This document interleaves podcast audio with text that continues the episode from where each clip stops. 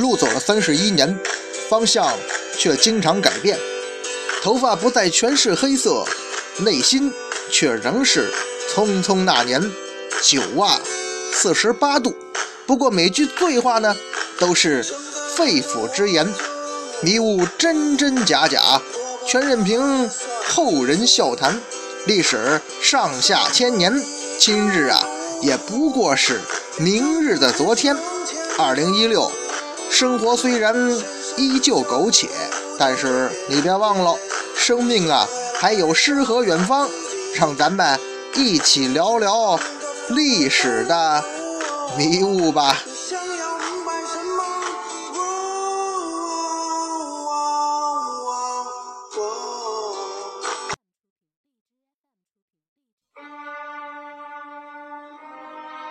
文昌书馆说书人，一壶浊酒论古今，纵论上下千年事儿，笑谈历史风雨云。哎。各位好，欢迎光临文昌书馆，我是主播君南，说水浒道好汉。今儿啊，咱们书接前文。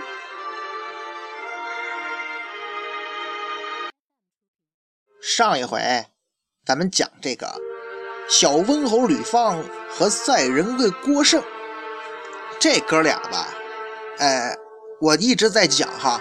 属于那种喜欢 cosplay 类型的，哎，喜欢那个模仿自己的这个偶像啊，吕布、薛仁贵。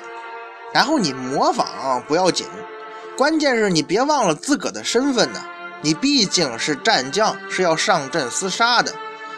问题就在于啊，这哥俩太喜欢搞这种形式主义了，老是把自己这装备啊弄得花里胡哨的，尤其致命的。就是在他们俩用的方天画戟上挂那些零碎儿，而且两个人在一开始出场的时候，就是因为这武器上有这些零碎儿啊，俩人打打着，武器缠一块儿，把比武变成了拔河。幸好呢，小李广、花荣和宋江路过，花荣啊一箭把他们俩这个武器给射开，这算是解了围。他们俩也借此呢认识了宋江，然后上了梁山，再后来成了梁山高层的侍卫长，挺好吧？可是啊，这哥俩是记吃不记打。人家说一个人呐不可能被一块石头绊倒两次，结果这哥俩呀就认准那块石头，他非磕死不可。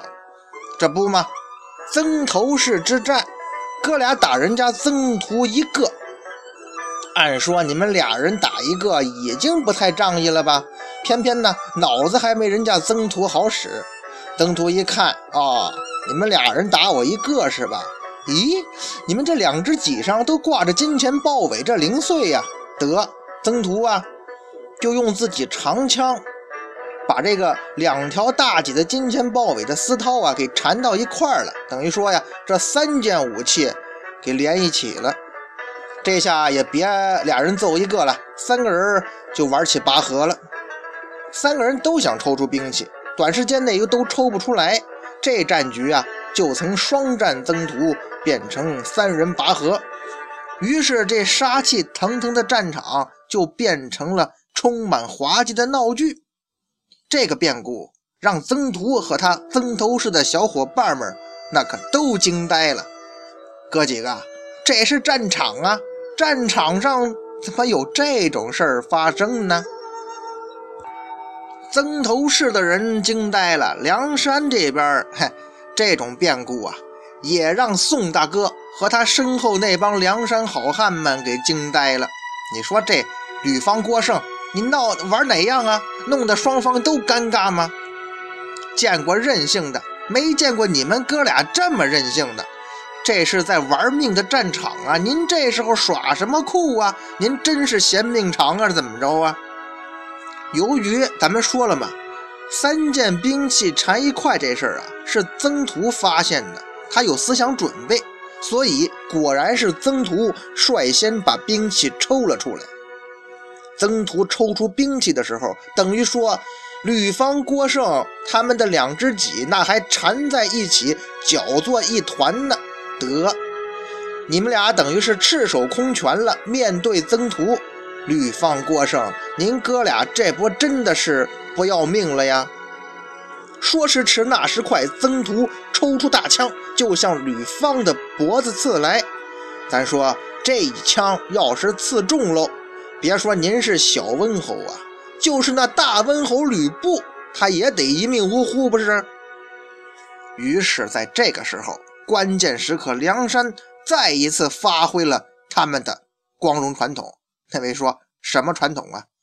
哼，那就是不但一拥而上，而且以多敌少，而且还暗箭伤人呐。要说梁山暗箭伤人，首当其冲是那位神箭手小李广花荣啊！花荣眼见形势危险，暗发一箭，这箭呢正中曾屠左臂，曾屠是猝不及防，翻身落马。吕方、郭盛一看，耶耶耶，还有这好事呢！于是两人这个时候双戟并施，刺死了曾屠。为什么叫双戟并施啊？因为直到这个时候，这哥俩的方天画戟还缠在一块没分开呢。您说说，这叫什么事儿啊？哎，你们俩还记得当初就是人家花荣射断了丝绦，才解了你们俩比武的尴尬之围呀？比武变拔河吗？现如今在战场之上，又是花荣救了你们的命啊！哎。你说这哥俩怎么就不长记性呢？今儿要没花荣，那曾屠肯定是一枪一个就把这吕方、郭盛给弄死了呀。反正吧，好在有惊无险的把这曾屠杀了。你杀了曾屠，还是俩人合伙，还闹了这么一出笑话。可是吕方、郭盛的信心却增长很多呀。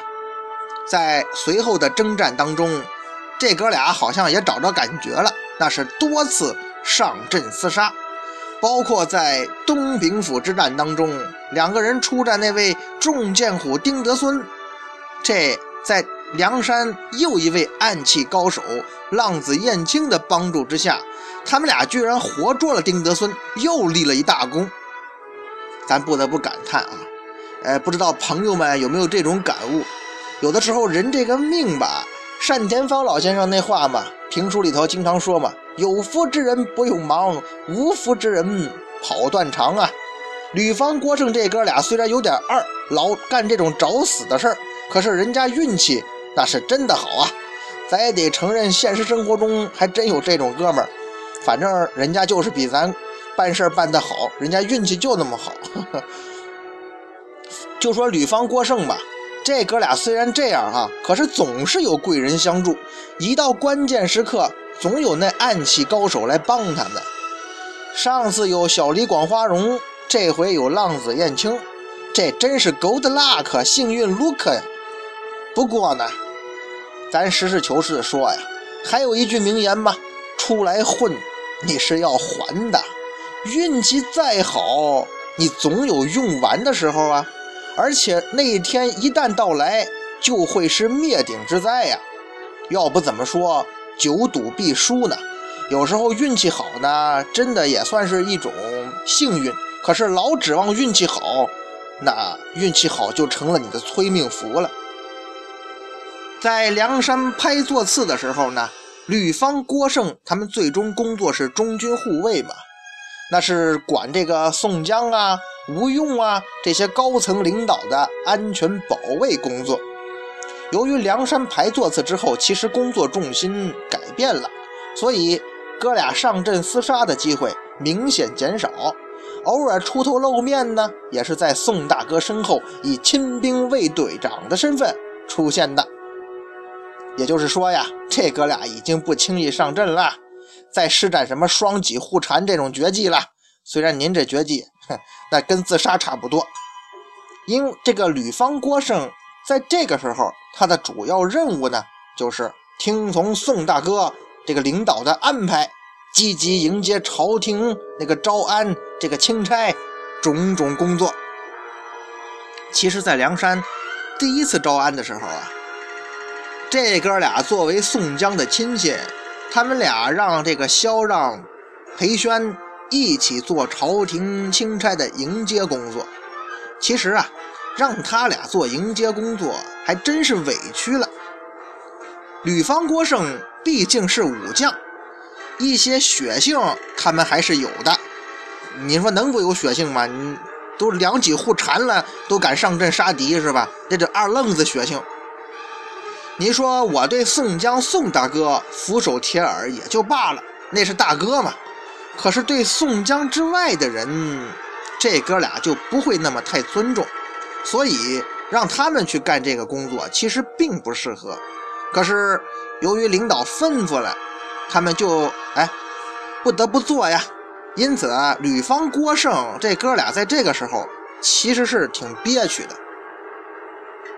萧让、裴宣、吕方、郭盛在半路上接着都俯伏道旁迎接。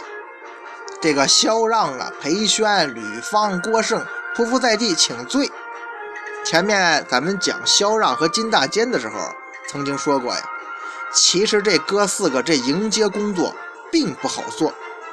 你让一个杀人不眨眼的吕方、郭盛这俩武将山贼出身的，让他们又是跪服又是请罪，真是为难他们了。于是，当朝廷钦差身边的张干办和吕虞侯一味的侮辱轻视梁山泊的时候，这二位发飙了。书中写：“吕方、郭盛道啊，是何言语？只如轻看人呢？”哎，这两位呀，实在是按捺不住，忍不住呢，发了一句牢骚。这句牢骚啊，其实原本不起眼，除了表明吕方、郭胜还算是有血性的汉子之外，没有其他的意思。哎，其实不然呢，正是这短短的一句话，导致这哥俩跟宋大哥之间那是彻底有了隔阂呀。那位说。不就一句话吗？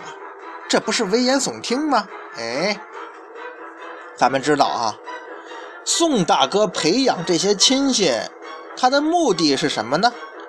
首先你得听话吧，你要的就是对我宋江无限的忠诚，毫无保留的服从，对不对？吕方、郭盛，你作为我宋江的卫队长，你们竟然对我亲自主导的重要的政策招安吗？有微词，这可不是小事儿啊！于是，在很长一段时间内，这哥俩居然就慢慢的淡出了我们的视野。只是时常看见他们的名字出现在宋江等高层领导身边，却很少看到他们出场作战了。这种情形啊，一直到了征方腊的时候才开始改变。在残酷的征方腊战斗开始的时候，你想啊，征方腊那么多武艺高强的头领都战死了，吕方、郭盛这哥俩喜欢玩花架子的，他们的危险可不就渐渐来临了吗？这也就是咱们前面讲的好运气总有用完的时候，出来混，你终究是要还的呀。不过其中的隐情啊，恐怕只有宋大哥知道了。吕方、郭盛两个人也不傻，肯定有所察觉。在攻打宁海军，他又回到宋江的身边。不过呢，这个时候啊，他们已经不是宋江身边的护卫了，他们只是普通的将领了。于是，在乌龙岭下，两个人走到了生命的尽头。您看，先是一次战斗，就不是不做宋大哥的护卫了。之后另一次战斗。两个人就送了命，宋大哥也在疏远他们呀。吕方在乌龙岭遇上了他的苦主那位白钦，两个人是拼死相搏。刚动手打了不到三个回合，吕方啊使出他的看家本事拔河。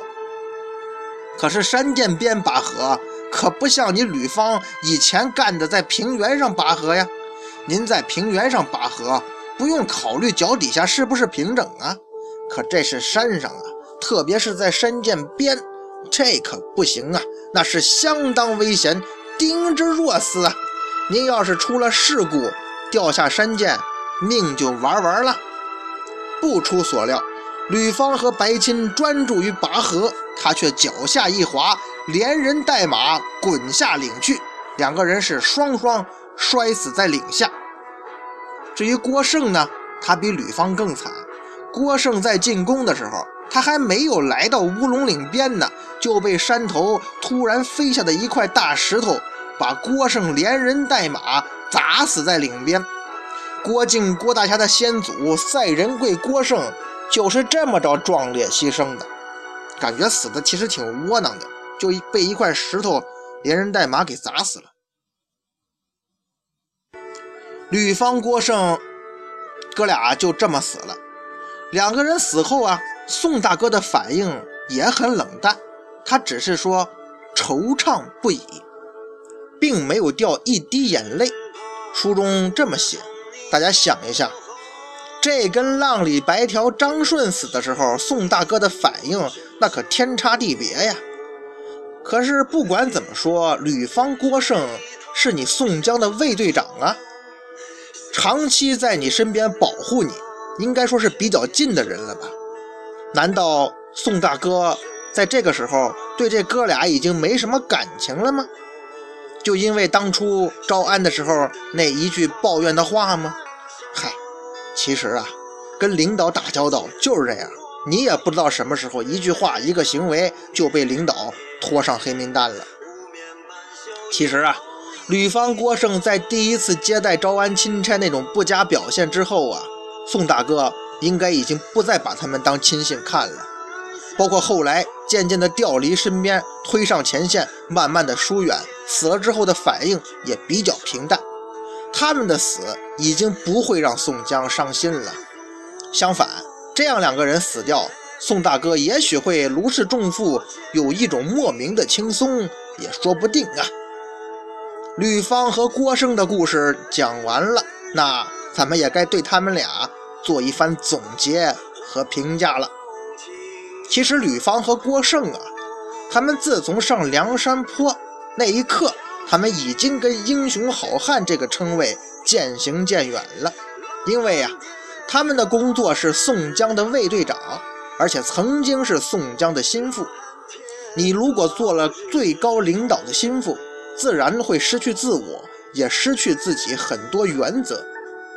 而咱们前面说过嘛，原他有些原则，正是咱们评定英雄好汉所必须坚守和看重的。说白了吧，一个做事说话都要听命于旁人的江湖中人，怎么会是洒脱豪爽的好汉和英雄呢？所以，尽管你们哥俩死得很壮烈，但是吕方郭胜，你真的不是我们。心目中的英雄好汉呐。